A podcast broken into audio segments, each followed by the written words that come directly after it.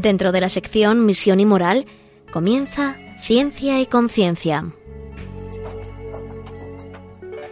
Un programa dirigido desde Valencia por Mari Carmen Mateu.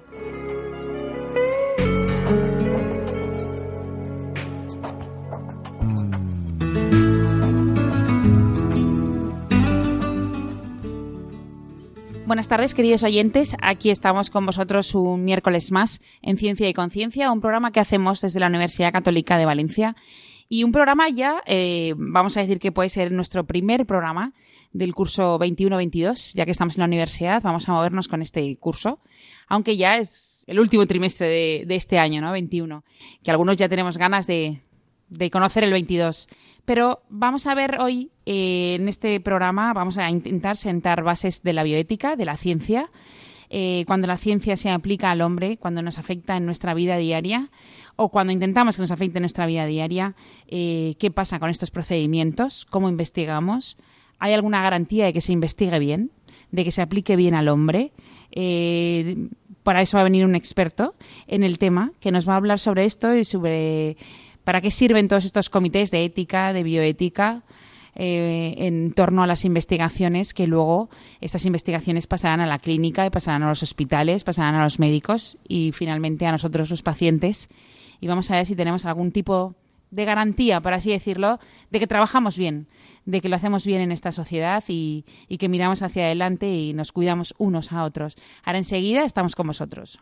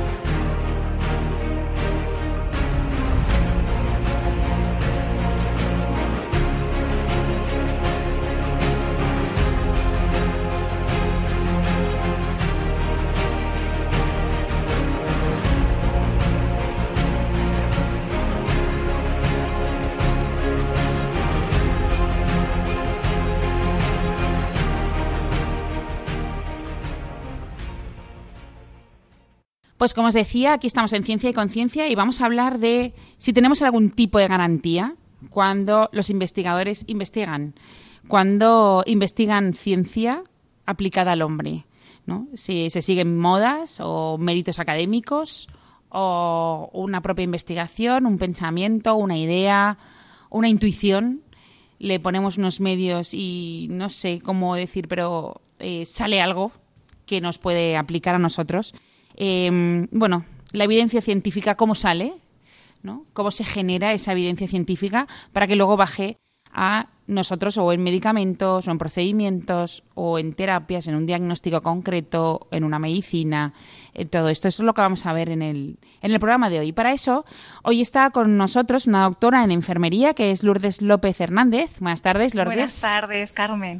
Pues como os decía, Lourdes es doctora en enfermería y además eh, es licenciada en antropología y máster en, bioética y sobre todo viene también porque además de ser profesora desde hace ya muchos años, es miembro del Comité de Bioética asistencial de uno de los hospitales de aquí de Valencia, el Hospital de Manises, y es miembro del Comité de Ética de la Investigación en la Universidad Católica.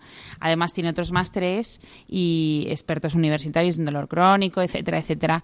Pero bueno, hoy está aquí mucho por, por ser miembro de los comités para que nos cuentes. Bueno, Lourdes, después de esta presentación, eh, hemos estado diciendo anteriormente que, mm, bueno, tenemos alguna evidencia científica de que trabajamos bien. ¿Cómo llegan las evidencias científicas aquí, a nosotros?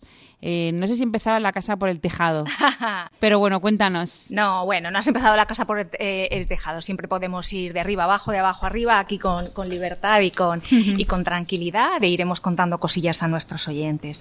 Es cierto que, la ciencia eh, pues tiene sus limitaciones y eso es lo primero que, que mm, se debe decir y que se ha de tener presente cuando se hace ciencia y cuando se hace investigación. Es decir, que eh, el control de todas las variables para que los resultados que se extraen sean perfectos, exactos, es lo que se intenta conseguir, pero que la perfección no existe. O sea, eh, y si hablamos, eh, cuando hablamos de bioética, entramos a hablar de la persona humana y entramos hablar de, una naturaleza inabarcable para el ser humano, con lo cual ya eh, la ciencia siempre va a ser algo limitado.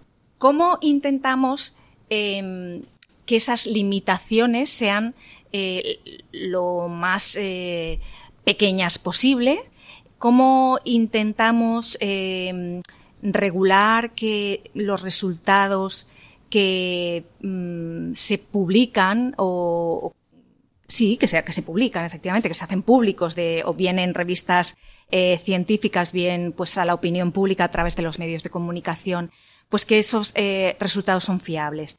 Pues la ciencia tiene sus fases para las investigaciones, por ejemplo hablando sin entrar en, demasiada terminología eh, pues para las personas para todo el público no eh, cualquier sustancia que se vaya a probar en humanos previamente ha de haber pasado por unas fases en las que se ha experimentado con animales. Esto no quiere decir tampoco que la ciencia con los animales pueda, puedan, efectivamente, puedan y deba, por supuesto que no, hacer cualquier cosa, puesto que son seres vivos, ¿no? Pero sí que es cierto que mm, de entrada ya mm, la jerarquía de la vida pues eh, establece un, orden también e, en la investigación. Lo primero que ha de, comprobarse es que em, in vitro, es decir, antes de probarla en un ser vivo, eh, hay algún indicio eh, claro de que eso puede ser beneficioso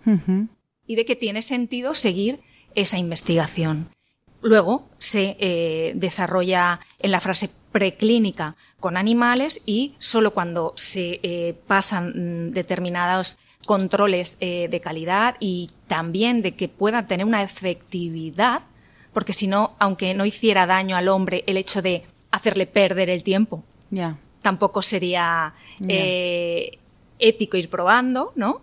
Eh, bueno, pues entonces solo en ese caso se pasa a, las personas y primero se hace con un número muy controlado, con un control absolutamente exhaustivo, etcétera, etcétera. O sea que las cosas no se no salen al mercado de una manera improvisada, eh, vamos, y que existen mecanismos de regulación, es decir, la metodología de la investigación tiene unas fases y luego existen, como has comentado, unos comités.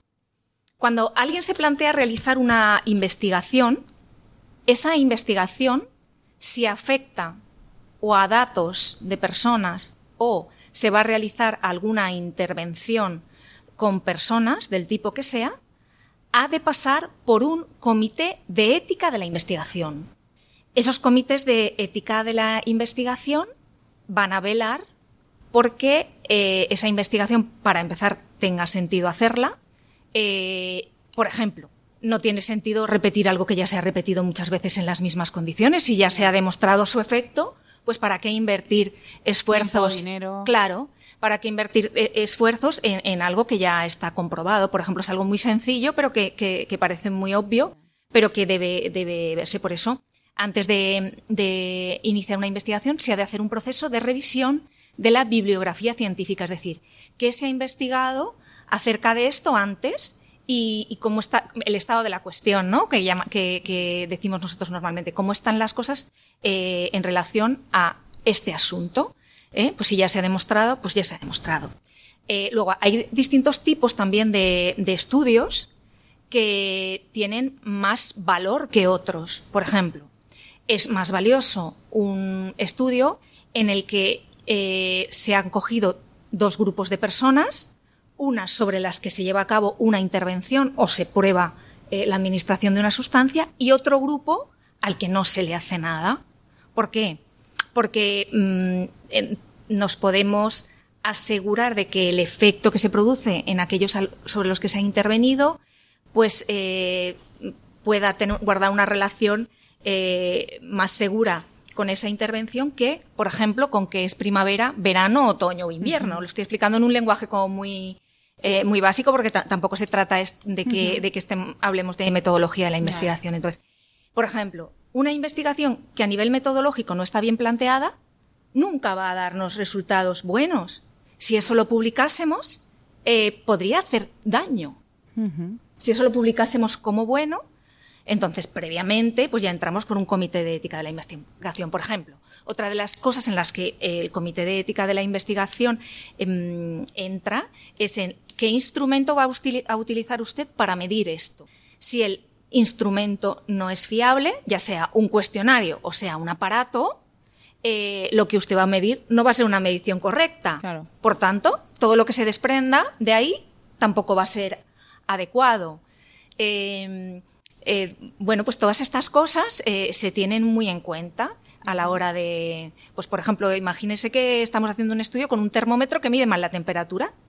Y decimos que tienen la temperatura elevada personas que no la tienen verdaderamente, ¿no? Pues, pues algo tan, tan, tan básico como eso. Entonces, se revisan muy bien, el material que se va a utilizar, el método que se plantea, si realmente el instrumento, sobre todo cuando, nos, cuando se, la información se obtiene a través de cuestionarios o entrevistas, si realmente ese método es útil para extraer la información que necesitamos, para que luego las conclusiones de esos estudios puedan ser, eh, bueno, pues eh, fieles a, la verdad. Desde eh, ¿Desde el principio existen estos comités o han sido cosas que hemos ido viendo que fallábamos o que, bueno, no digo nosotros aquí, pero sí como sociedad, en las distintas sociedades de investigación o los hospitales se veía que se fallaba en algo? Claro, a ver, eh, los que se han dedicado a la ciencia en exclusiva, eh, porque hay quien hace de la investigación su, dedicación exclusiva y hay quien la, mm, la, compatibiliza con la actividad docente, eso es muy frecuente también, o con el trabajo asistencial en el ámbito de la medicina en los hospitales. Bueno, pues eh, claro, está como mucho más formado en metodología y, ya de entrada, pues el planteamiento de la investigación, si detrás de todo eso hay una buena intención, pues eh, estaba como más seguro. Pero cuanto más se investiga, y hoy día, por ejemplo, las, las titulaciones universitarias ya acaban con trabajos final de grados y con aproximaciones a la investigación, se intenta que, que, las, eh, que los alumnos ya se, se, vayan familiarizando, cada vez se, se, se, fomenta más la investigación, pues es necesario eh, fiscalizar y controlar más eso porque eh, no todo el que investiga es un experto en metodología de la investigación, aunque sea un experto en el tema. porque eh, entonces, bueno, para que la debilidad que pueda haber se subsane antes de que se lleve a cabo incluso la investigación. Me, acaba de saltar una pregunta. Sí. ¿La investigación es una vocación, es un método de vida? A ver, hay quien hace de ella eh, una forma de vida y le apasiona y, es lo mejor que le ha pasado en, la vida, pero si hay rectitud y, se hacen las cosas con una adecuada metodología, eh, el resultado puede ser el mismo, eh, excepto en la satisfacción o lo que nos llena. O sea, todos sabemos que cuando tenemos una vocación, y aprovecho para decir eh, que es algo que siempre llevo conmigo, que si mil, veces naciera, mil veces sería enfermera. Los que tenemos una vocación clara sabemos que eh, cómo nos llena, ¿no? muchas veces vaciándonos, pues eso, dedicando nuestra vida, que es nuestro tiempo, a la realización de nuestras actividades, pues no es comparable a otras, a, otras cosas, ¿no? Pues yo creo que al final em, el plus que se lleva quien tiene esa vocación eh, es para él. Y en cambio, eh, si los resultados obtenidos, si hay rigor y si hay eh, em, rectitud y buena intención, los resultados de la investigación no tienen por qué verse afectados. Lo que sí que puede aparecerle a un investigador que es un apasionado, es una idea brillante en un momento dado, pues a lo mejor con más facilidad. Y, a lo largo de la historia hemos visto que en muchas ocasiones eh, pues eh, ha sido a partir de una idea, eh, de una iluminación, ¿no? Que solemos decir en el lenguaje coloquial, que se ha desarrollado pues avances importantísimos para la humanidad. O sea que eso en cuanto a los comités de ética de la investigación, antes de empezar a investigar, antes de empezar a movernos. Y luego existen en los centros asistenciales bueno, dónde hay centros de, ética de la investigación? Pues en los lugares en los que se investiga, por tanto, las universidades. Eh, y luego, si eh, pues tenemos em, centros asistenciales en los que también se, lleva a cabo la investigación, como los hospitales son el ejemplo más facilito, también hay comités de, ética de la investigación y comités de bioética asistencial. ¿Mm? Porque algo que está demostrado que en general puede ser bueno, se dan determinadas circunstancias en las que hay algunas variables que cambian y el poner en marcha esa terapia o poner en marcha un procedimiento puede no ser bueno en ese caso y en numerosas ocasiones eh, aparecen dilemas éticos. Por ejemplo, em, la administración de un fármaco a una mujer con una patología es eficaz y está indicado para esa patología. Muy bien. Vale, pero ahora, ¿qué ocurre si la mujer está embarazada? Las circunstancias no son las del el, público general al que está destinado ese fármaco o una determinada intervención quirúrgica. Eh, de manera que, eh, bueno, pues los comités de bioética asistencial entran a valorar la adecuación de eh, la aplicación de determinados tratamientos o determinados procedimientos quirúrgicos, bueno, en, en casos muy concretos. Pues la verdad es que está siendo muy, muy interesante y ahora vamos a escuchar un poco de música y enseguida pasamos a... Yo te ofrecería, Lourdes, que entráramos de lleno en este mundo de la bioética, de los comités de la bioética y también que nos explicaras eh, en, las investigaciones actualmente pues el tema de los méritos académicos, de las modas que existen, si hay modas o no hay modas, si las seguimos o no las seguimos. Sea, mm, todo esto enfocado en, en la investigación y en los comités de bioética. Enseguida estamos con vosotros.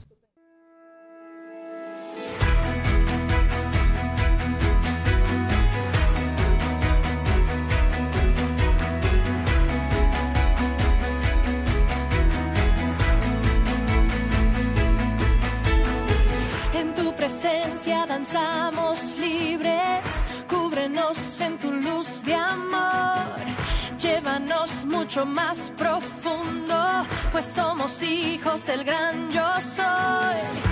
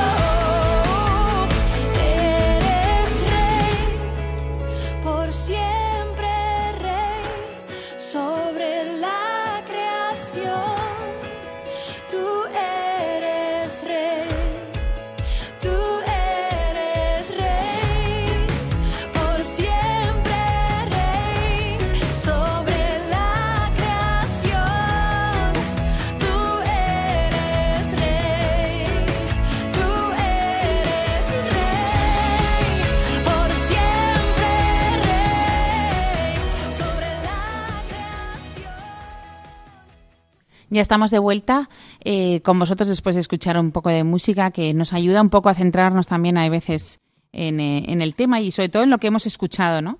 Eh, hoy estamos hablando con la doctora en enfermería Lourdes López, que además pues es licenciada en, antropología y miembro de los comités de ética y bioética del Hospital de Manises y de la, y de la Universidad Católica de Valencia. Y además tienes máster en integridad cutánea, en deterioro de la, integridad cutánea y dolor crónico.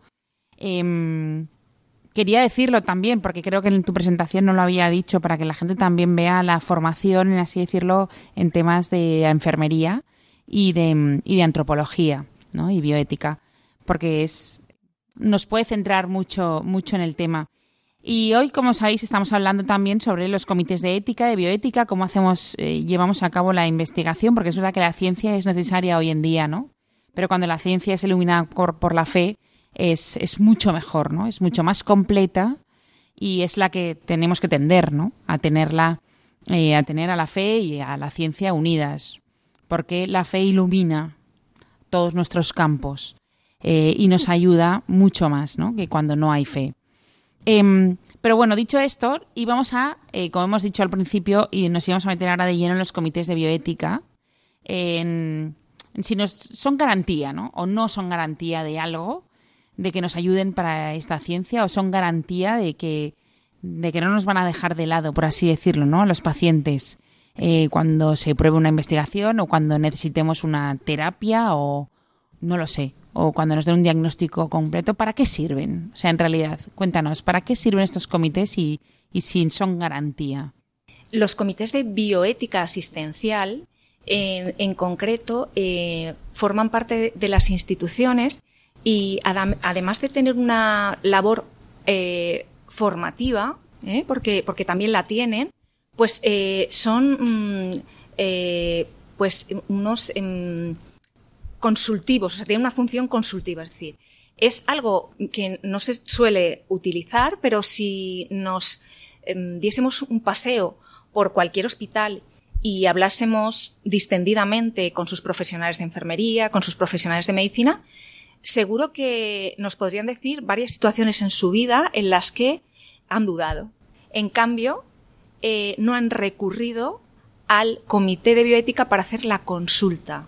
Es decir, es muy poco frecuente para la cantidad de dudas que surgen en el, en el ámbito asistencial que se, que se eleve la consulta al comité de bioética asistencial, que por otro lado, como decía, eh, es, es se tiene una función consultiva, se le consulta, aunque no es como un juez que lo que diga ¿eh?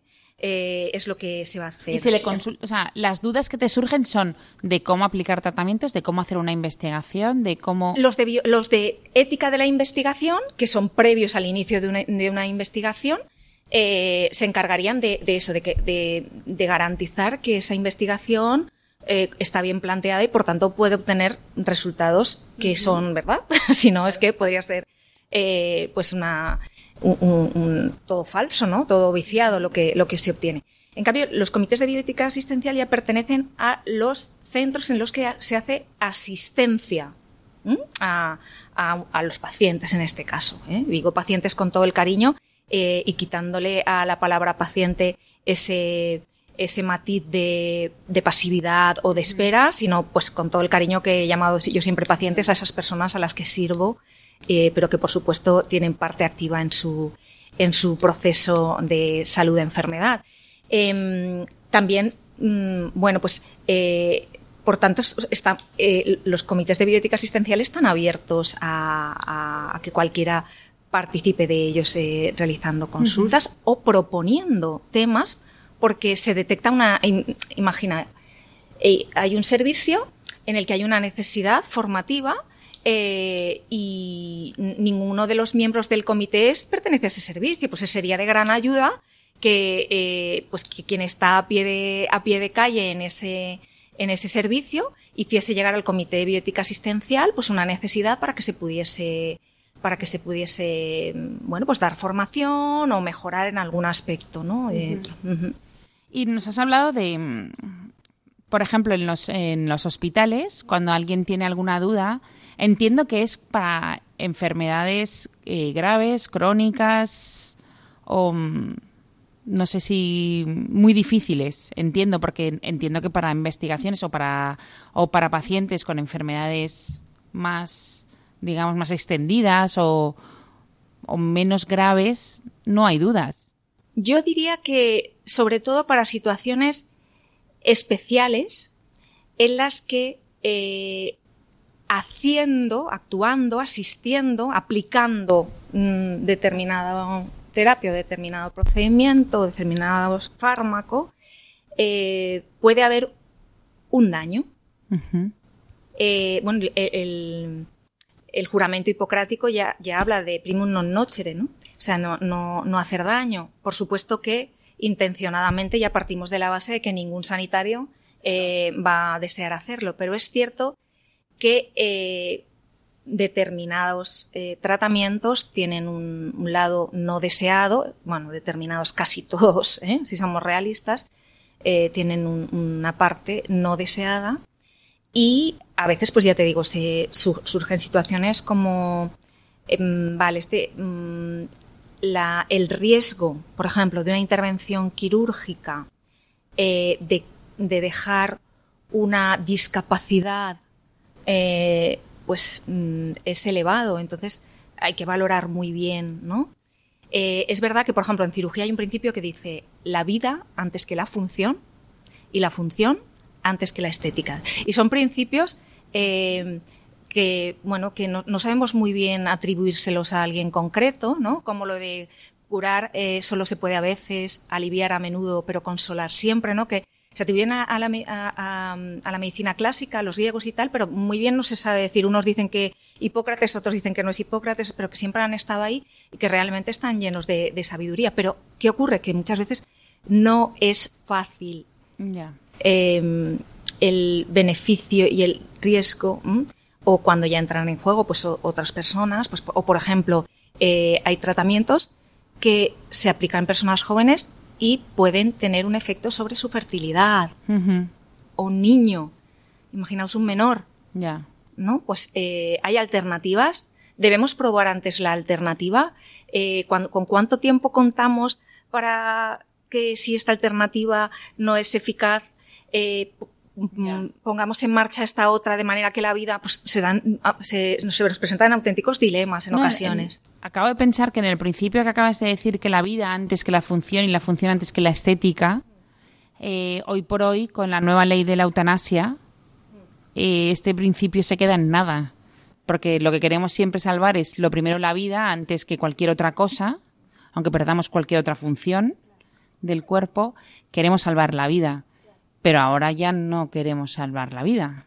Claro, pero es, es que ahí... Eh, bueno, perdón, hay una ley que nos facilita no salvar la vida, pero... Claro, porque verdaderamente muchos sanitarios, eh, pues, eh, mm, aunque no se echen a las calles, ¿no? tienen muy claro que ellos no, no son sanitarios para eso, ¿no? Que la vida está, está, está por encima y es... Pero claro, ahí, entramos ya en cuestiones antropológicas, es decir, reconocemos que existe dignidad y por tanto valor en cada una de las vidas humanas o hay antropologías que mm, reconocen ¿eh? ese, ese, valor, esa dignidad en función de eh, las capacidades en acto, ni siquiera en potencia, ¿no? Claro, las utilidades que claro, efectivamente. Entonces, eh, entramos ya en posicionamientos antropológicos muy diferentes. Es decir, si em, sin ese reconocimiento de la dignidad humana, ¿eh? de, y que, de que toda persona mm, vale, es valiosa y por tanto hay que respetarla, no hubiesen surgido nunca los derechos, eh, los derechos, la Declaración de los Derechos Humanos. ¿eh? En cambio, parece que esto se está desvirtuando y algo que se, se, tenía tan claro ya no se tiene tan claro porque hay criterios de, evidentemente, pues una persona con una discapacidad eh, pues puede tener unas necesidades de asistencia o de adaptaciones que hagan que seas menos rentable en una empresa o, o que al Estado le, mm, cuestes más, efectivamente, eh, que, otra persona. Entonces, cuando son esos criterios los que eh, prevalecen sobre los otros, cuando ocurren estas cosas. ¿eh? ¿Por qué? porque la alternativa a esto que, se, que nos está proponiendo ahora eh, el marco legislativo eh, eh, vigente y con, la, con, sus recientes modificaciones son unos cuidados paliativos. Uh -huh. Cuando un cuidado es paliativo, cuando no se espera la, la curación ni el, resta, ni el restablecimiento de una patología, pero sí que la persona esté en las mejores condiciones posibles. Pero claro, eso cuesta dinero. Uh -huh. Bueno, pues al final detrás de todo eso habría que, que tener mmm, la capacidad de hacer ese análisis, ¿no? O sea, si tenemos un comité de bioética cerca, ¿Mm? en un hospital, Sí. o- eh, ¿es garantía de, de que nos van a tratar bien, de que nos van a cuidar bien, de que nos van a dar la mejor terapia y... A ver, hoy, hoy día todas eh, las instituciones, o sea, por ejemplo, a, a nivel público tienen comités de, de bioética asistencial, eh, los hospitales. eh, eh, es garantía. Concrétame más a qué te refieres con que es garantía. Pues Porque, es- como te he comentado antes, es, Mm. es, eh, tiene una función consultiva, pero no tiene. eh, Claro. No me sale ahora el término, tú como jurista me dirás la, Sí. la- el, el- No es ejecutivo. efectivamente. Eh, las cosas del directo, efectivamente, Sí. ¿no? Entonces no tiene capacidad ejecutiva lo que, lo que diga el Comité de Bioética Asistencial. Claro. Entonces, bueno, pues aquí, em, ¿qué, qué se supone? Pues que un profesional sanitario, en este caso, eh, cuando un comité dice algo, le escucha, Ya, si su soberbia se lo permite ya, porque es un problema eh, la soberbia en el estar por encima de absolutamente todo, ¿no? Que bueno, que es cierto que también un comité de bioética, es decir, que se enfrenta a auténticos dilemas en muchas ocasiones y la solución perfecta no existe, por eso es un dilema, ¿no? Si no, no lo habría. Eh, pero bueno, pues eh, mm, si los profesionales eh, están dispuestos a escuchar, desde luego hay mayor garantía de que las cosas se hagan bien que si no están mm, dispuestos a escuchar o a plantearse. ¿Mm? Sí, está claro. Eh, en, en los temas de la investigación, volvemos también a temas de investigación. Eh, hoy por hoy, claro, hemos vivido un año o dos años, mm, ya he perdido la noción, eh, con un tema eh, sanitario importante, ¿no? Eh, que tampoco queremos entrar ahí porque ya, ya hemos hablado muchas veces de él y no vamos a hablar más, pero eh, aquí también entran las modas. O sea, en la investigación también entra la moda. Porque, claro, eh, donde hay moda hay dinero. Sí, además eh, eh, la ciencia no es aséptica. Claro. La ciencia se hace en un tiempo concreto, con unos modelos sociales concretos, con personas que tienen pues sus ideas, sus creencias, sus planteamientos vitales, la hacen personas, por tanto, y, hay siempre unos paradigmas, ¿no? Eh, como ejemplo, por ejemplo, en, en enfermería, ¿no? Eh, pues em, la teoría de las necesidades de Abraham Maslow, de las necesidades humanas de Abraham Maslow, que se utiliza en muchas disciplinas, mm, probablemente eh, el, público en general haya oído. Incluso había un, un anuncio de un automóvil hace hace tres, cuatro años que, que sacaba la pirámide, ¿no? De Maslow. Bueno, pues fue una teoría que tuvo con mucho impacto en el mundo de la ciencia, entonces se puso muy de moda y entonces, pues, eh, surgen es la escuela de las necesidades en, de- en varias disciplinas, por ejemplo, en enfermería. Entonces, se ve que la persona tiene un conjunto de necesidades, tal. Lo pongo como ejemplo sencillo Sí. de que se ponen de moda mm, determinadas mm, teorías y, y las personas em, eh, las siguen. Y entonces, eh, eh, Ya. es, es- es así. Hacemos- Y por otro lado, también hay intereses. ¿M? Es decir, ¿por qué es importante la financiación pública de la investigación? Pues es muy importante para que haya libertad.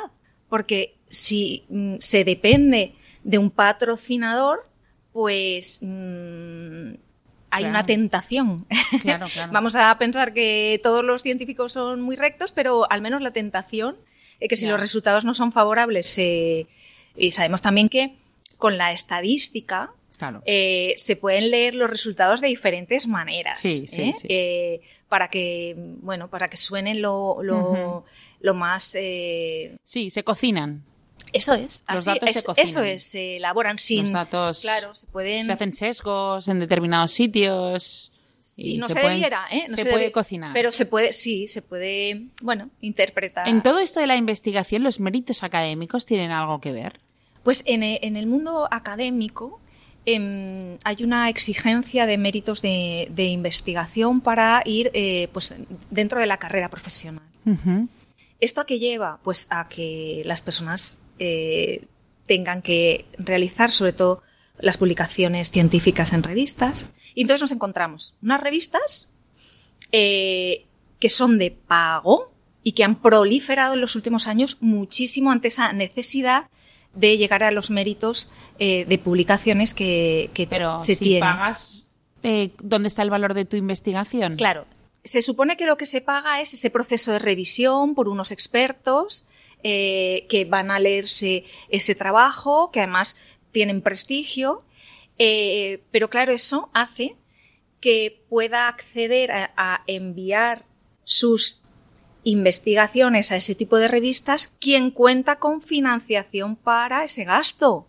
Luego, ya estamos dejando a, a, a un grupo que a lo mejor puede hacer una investigación mucho más valiosa si no tiene es- financiación. es- esa financiación para enviarlo. También hay revistas eh, eh, que, que no eh, para por las que no hay que pagar ninguna tasa para, para publicar en ellas. Pero a mí esto es algo que, que cuando comencé en el mundo académico me llamó muchísimo la atención. Dije, caray, estás haciendo un esfuerzo, estás investigando y encima pagas para que te publiquen aquello que tú has averiguado. Pero luego es cierto que cuando eh, esa publicación se convierte en un mérito académico que se transforma en un ascenso o en una, eh, una remuneración eh, o un requisito que, que se pide para una acreditación, pues ya hay mm, dobles caras son las que hay que estar muy muy atento para y muchas tentaciones al final es que Totalmente. o sea, es verdad ¿Dónde no hay tentaciones? es un trabajo que ¿Dónde no hay tentaciones? claro vivir con rectitud es un trabajo bueno Sí, sí, sí, sí, totalmente. Bueno, queridos oyentes, está siendo muy interesante, la verdad, estamos aprendiendo mucho y, y vamos a dejarnos la tercera parte del programa ya para terminar. Vamos a hablar sobre estos temas, sobre estas modas, estos méritos académicos, la investigación, las revistas, eh, este mundo, ¿no? Que, que, bueno, que estamos descubriendo en, en este día de hoy. Y ahora enseguida estamos con vosotros.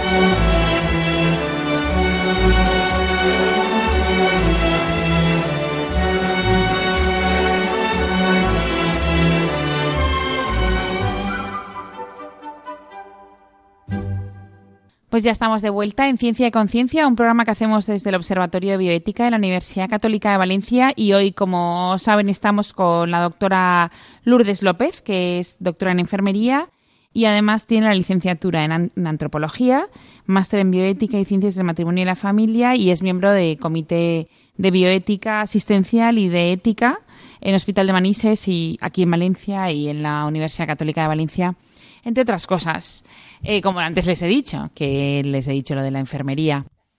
Y bueno, nos hemos quedado en un tema que también, bueno, es más, bueno, digamos que es más de calle, por así decirlo, el tema de las modas, de los méritos académicos, no es tan, bueno, no es tanto como antes hablábamos de los comités de bioética, sino que ahora hablamos mucho más humanamente, por así decirlo, ¿no? Porque ahí es donde nos decías que estaba la tentación. Exacto. Y entonces ahí es donde estamos los humanos, al 100%. Y mm, claro, habiendo modas y en la investigación lo que yo lo que entiendo es que en una investigación, aparte de una buena idea, o un buen equipo, o una buena metodología, necesitas financiación, porque si no, no la puedes llevar a cabo, porque al final trabajamos y nos dan una recompensa, por así decirlo, entre comillas, eh, que es el dinero para poder vivir.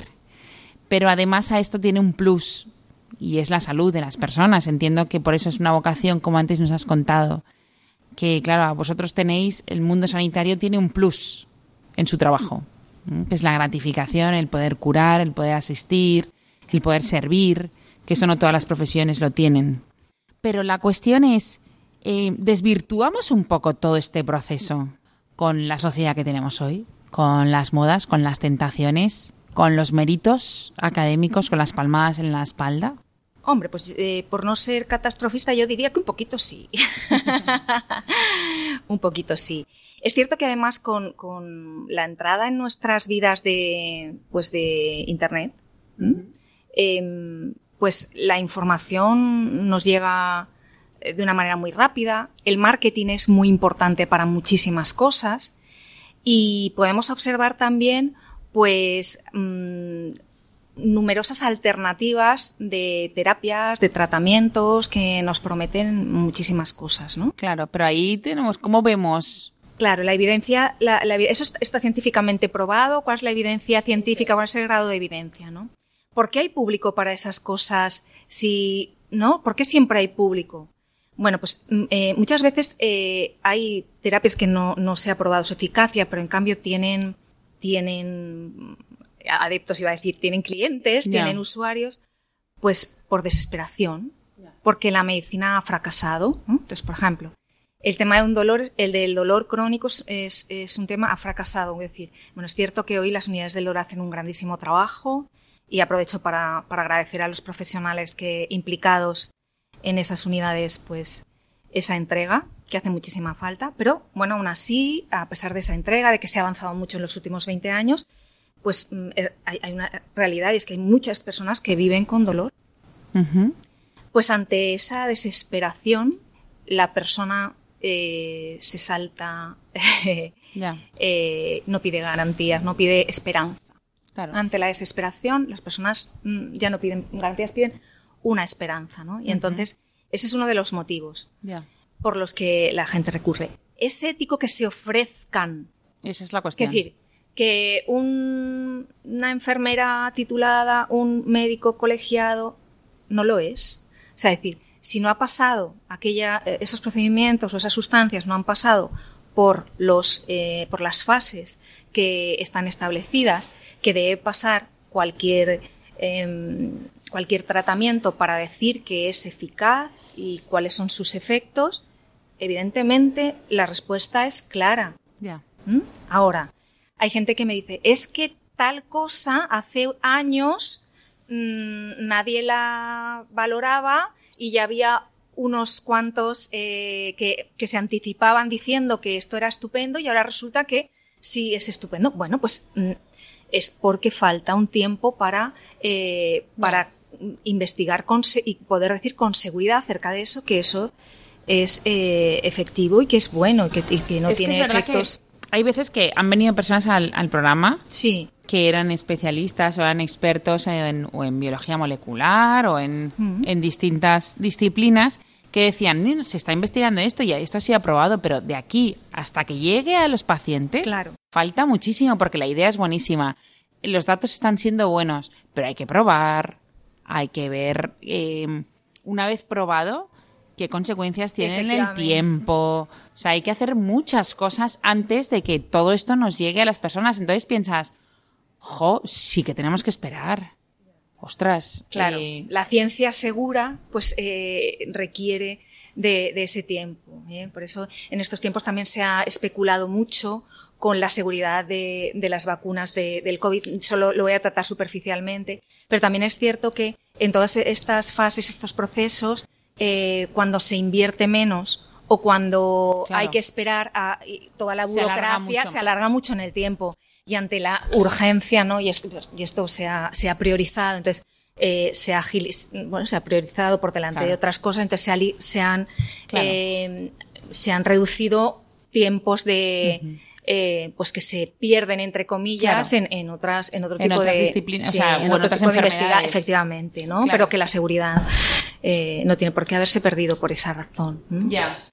Y mm, en, en este tema de, mm, por ejemplo, hemos hablado de que hay revistas que, bueno, que los, los oyentes sepan que, bueno, que todas las investigaciones, ¿no? Las que van bien, al final son publicadas, ¿no? Para que todo el mundo pueda, Verlas. se intenta publicarlas, efectivamente, pero también hay, hay investigaciones que se nos quedan en cajones a los investigadores porque no tenemos tiempo de, de hacer esa redacción, sobre todo a, a los que nos de- compatibilizamos la investigación con la asistencia o con la docencia, pues hay em, cosas que em, son pequeños eh, avances, ¿no? Eh, o que no tienen unos resultados demasiado claros y se nos quedan a veces por, por publicar, pues por esa falta de tiempo o por esa falta de recursos para publicarlo, porque como no es algo eh, grande, espectacular, pues no se va a publicar bien en una revista que no, eh, que no sea de pago, entonces tiene que ser en un open access y entonces no voy a invertir dinero en un, claro, ¿no? En. Bueno, pues en algo que no. Madre mía. Claro, entonces es, es complicado, ¿eh? es complicado. Por eso es, es vital, es importantísimo que se destinen eh, fondos públicos a la, a la investigación para intentar minimizar todo este tipo de, de problemas y de, bueno, de conflictos de intereses, etcétera, etcétera, que pueden darse en la investigación y que se evitarían o se minimizarían, ¿eh? porque donde esté el hombre siempre va a haber, pues eso, porque la ciencia no es aséptica, porque nuestra virtud es limitada, porque, Sí, sí, claro, claro. porque bueno, pues eso, somos moralmente lábiles y eso, ¿eh? vulnerables. Y, y ya para, para ir terminando, nos quedan 10 minutos de, de programa, ¿no? Y, y bueno, me corrigen, 6. Madre mía, yo voy por lo alto. Pero bueno, em, bueno, pues, pues más todavía, ¿no? Para ir terminando, que nos quedemos con varias ideas respecto de la investigación, la necesidad de la investigación y luego sobre todo de la necesidad de la ética, de la bioética, del cuidado de la persona, de iluminar la ciencia, ¿no? Em, que no seamos, o sea, no sé si, si tenemos que serlo o no, pero me refiero que, que evidentemente científicos, sino que somos algo más, ¿no? Que nuestro, nue- o sea, es que parece últimamente con todo lo que nos está pasando que, tene- que la ciencia es, es la que mueve el mundo, ¿no? Entonces, que mm, cuenta, al- Es verdad que, que eso estaba flotando en el ambiente antes de que ocurriese lo que ha ocurrido con esta pandemia, ¿no? O sea, eh, que la ciencia, oh, la ciencia, cómo avanza la tecnología, ahora ya Sí, ta, todo, sí. todo es pequeñito, todo tal. Bueno, pues sí, pues entonces ha llegado un golpe, la realidad nos ha puesto en nuestro sitio, ¿no? O sea, el, los pequeñitos somos nosotros. Claro, ha sido un- un- esto ha sido un, realidad, un golpe de realidad antropológica. Es decir, somos seres vulnerables, muy vulnerables.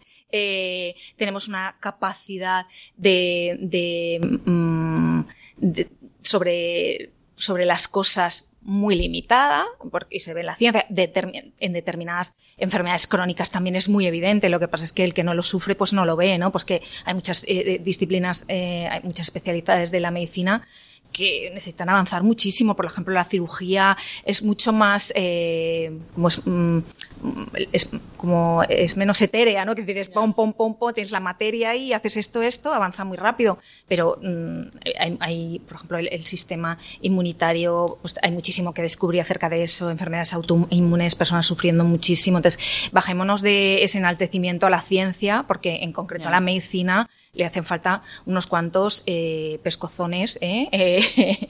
Unas cuantas collejas porque, y para situarla en su sitio. Y esto espero, esto que ha ocurrido, que haya venido a, a poner en su sitio muchas cosas. Es decir, que dentro de, siempre que ocurren cosas eh, mm, duras, no deseadas, y aparece el sufrimiento, pues el Señor eh, hace las cosas de modo que también tiene su parte buena, ¿no? Si el hombre es capaz de leerlas, uh -huh. si el hombre es capaz de bajarse de ese altar en el que se había subido determinadas -huh. disciplinas y leer esto, eso puede ser algo, algo positivo. Y luego la ciencia no ha de perder de vista algo. O sea, no todo lo que la ciencia es capaz de hacer es bueno para el hombre. Y al final, la ciencia está llamada a hacer y a buscar aquello que va a ser bueno para el hombre, porque no podemos hablar de progreso siempre que hay un descubrimiento. Yeah. Porque hay descubrimientos que no están orientados al bien. Yeah. Entonces, si el descubrimiento no está orientado al bien, no podemos hablar de progreso. O sea, o no podemos hablar de progreso con toda la fuerza de la palabra, porque lo que no es bueno para, para el hombre no, no, no es progreso, ¿no? Uh -huh. O sea, entonces, en función de, de cómo estén orientadas las cosas, eh, hay que ir con muchísima cautela y la ciencia no hay que divinizarla, ¿eh? uh -huh. no hay que demonizarla, yeah. pero tampoco hay que divinizarla porque no para nada, eh, para nada eh, llega hasta a abarcarlo todo. O sea. Y ya para terminar en tu última idea, aunque ya nos has dicho, hay, eh, ¿qué les dirías a nuestros oyentes después de lo que eh, todo este año que hemos vivido, ahora ya el nuevo año que comienza, digamos el nuevo año académico, vamos a decirlo, ¿no? Ahora en septiembre respecto a la investigación y... Bueno, yo, le, les diría que, que verdaderamente hay muchísima gente que, quiere que, las cosas vayan bien y que la humanidad avance y que y contribuir al bien común. Y dentro del mundo de la investigación hay muchísima gente con ese deseo, ¿no? Entonces, bueno, pues eso nos lleva a, a poder estar eh, contentos y tranquilos de que hay personas eh, especializadas y que se están formando y poniendo, pues dando su vida para, para ello. Y, luego es verdad que, que, nuestra realidad es la que es, y yo vuelvo a poner los pies sobre la tierra, es decir, mmm, eh, yo tenía un profesor de filosofía en esta casa al que admiro y respeto mucho, y además lo quiero, que, que decía que si, cuando empezamos a una clase de antropología, lo primero que debiéramos mmm, empezar a contar es que vamos a acabar en un cementerio. ¿eh? o sea, que, va, que vamos a morir. Entonces, es decir, que hay una vulnerabilidad, nuestra carne, ¿vale? Nosotros somos realidades encarnadas, pero vivimos en un cuerpo que, que, que es frágil, entonces la medicina no, no, lo puede todo, pero sí que debe aspirar a lo mejor que se pueda conseguir. Uh -huh. Que no, no, eh, bueno, ya entraríamos en el, eh, en el transhumanismo, el posthumanismo, tales sí, teorías que dicen que vamos a ser inmortales, que vamos a ser híbridos. Bueno, pues no, yo para no, nada, eh, para nada creo, ni, ni, ni siquiera eh, creo que convenga al, al, hombre. Ni deseas. Exacto. Ni deseas eso. Pero bueno. Bueno, pues muchas gracias, Lourdes, por estar con nosotros. Eh, te pediremos que vuelvas en algún momento. Cuando en queráis. Algún momento. Muchísimas gracias, que me habéis cuidado muchísimo y me habéis tratado fenomenal. Faltaría más. Y a todos vosotros, pues bueno, hemos llegado hasta aquí hoy. En 15 días estaremos de nuevo con vosotros, como no, y le damos las gracias a Fernando y a Ángelo por hacer realidad otro programa más. Sí, gracias de corazón a todos los voluntarios de Radio María, gracias. Uh -huh. Y nada, y a todos vosotros, pues nos vemos en 15 días con más actualidad en bioética.